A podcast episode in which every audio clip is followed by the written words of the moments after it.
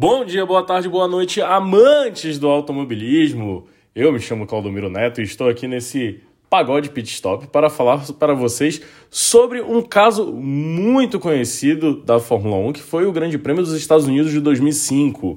Vou contar tudo sobre, nos detalhes, tudo sobre esse Grande Prêmio fatídico, onde tivemos seis carros largando e mais uma tramóia, talvez, aí, dos nossos queridos amigos da escuderia Ferrari.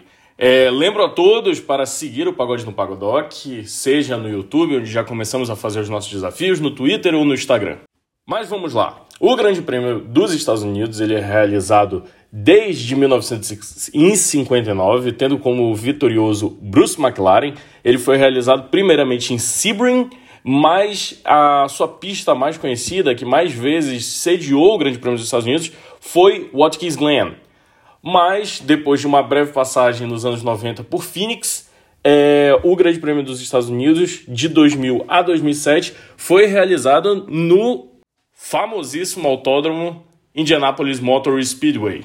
Entretanto, não foi a primeira corrida neste autódromo. Não foi a primeira corrida no sagrado oval de Indianápolis, porque antigamente, lá atrás, para quem não sabe, as 500 milhas de Indianápolis contavam pontos para a Fórmula 1. Por isso que você vai ver diversos campeões de Indianápolis também sendo colocados como vitoriosos na Fórmula 1 sem nunca ter participado de qualquer outra corrida além de Indianápolis.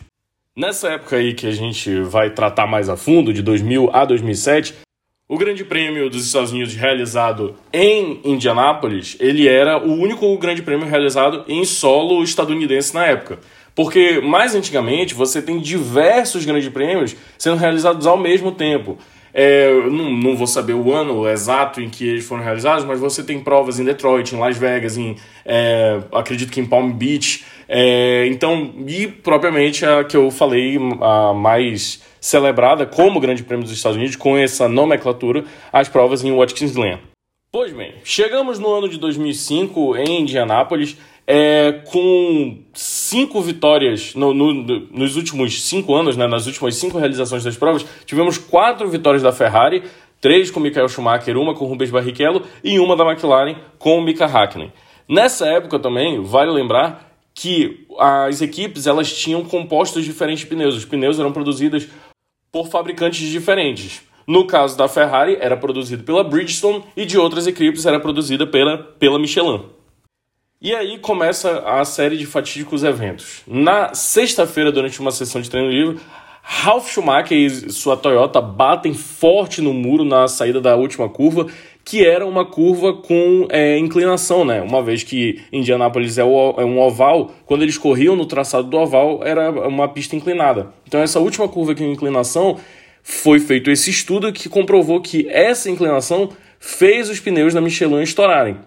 Sendo constatada a insegurança dos pneus da Michelin na prova, porque a Michelin ela não, não, não entendia direito quais eram as forças que atuavam sobre isso, foi feito um diverso desembaraço político para tentar fazer a realização da prova com todos os pilotos.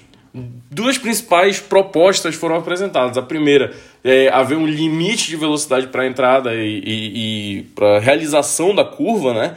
E a segunda foi a adoção de uma chincane no meio da curva. Mas é, precisava de unanimidade na autorização dessas duas ideias. E o grupo de, de equipes que utilizavam os pilotos da Bridgestone disseram que não era problema deles ou, ou estariam usando pneus inadequados.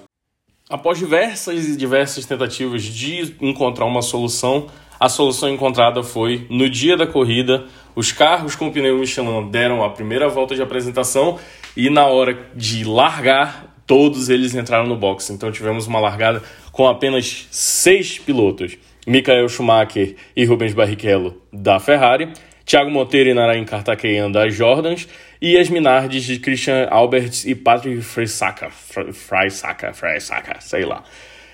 Sendo assim, a corrida ela transcorreu de uma maneira até um tanto quanto normal. Michael Schumacher venceu, Rubens Barrichello em segundo, e em terceiro tivemos o português Thiago Monteiro é, com o seu único pódio na carreira. O único momento talvez mais emocionante da corrida foi na segunda parada do Schumacher, que ele saiu quase colado com o Barrichello, e o Barrichello teve que passar pela grama para os dois pilotos da Ferrari não baterem. Imagina o que, que seria uma vitória de Thiago Monteiro pela Jordan, com Nareker Takeyan e talvez Christian Albers no pódio.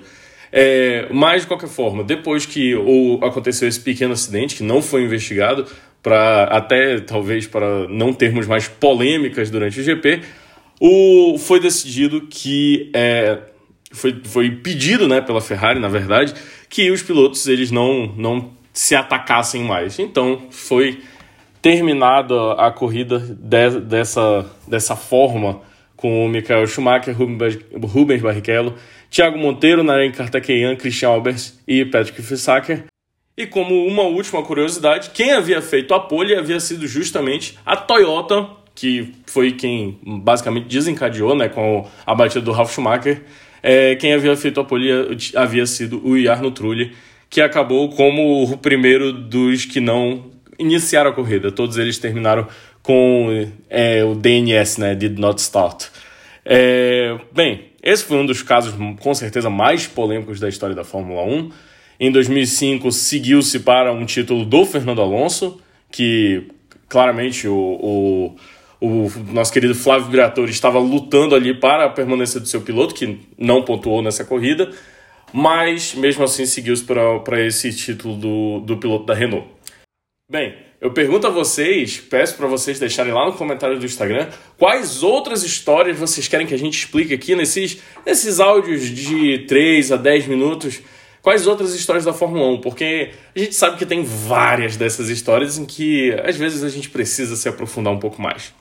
Meu nome é Claudomiro Carvalho Neto, eu fico por aqui e eu peço de, novamente para vocês se inscrevam nos canais do Pagode no Paddock porque vem muita coisa boa nesse ano.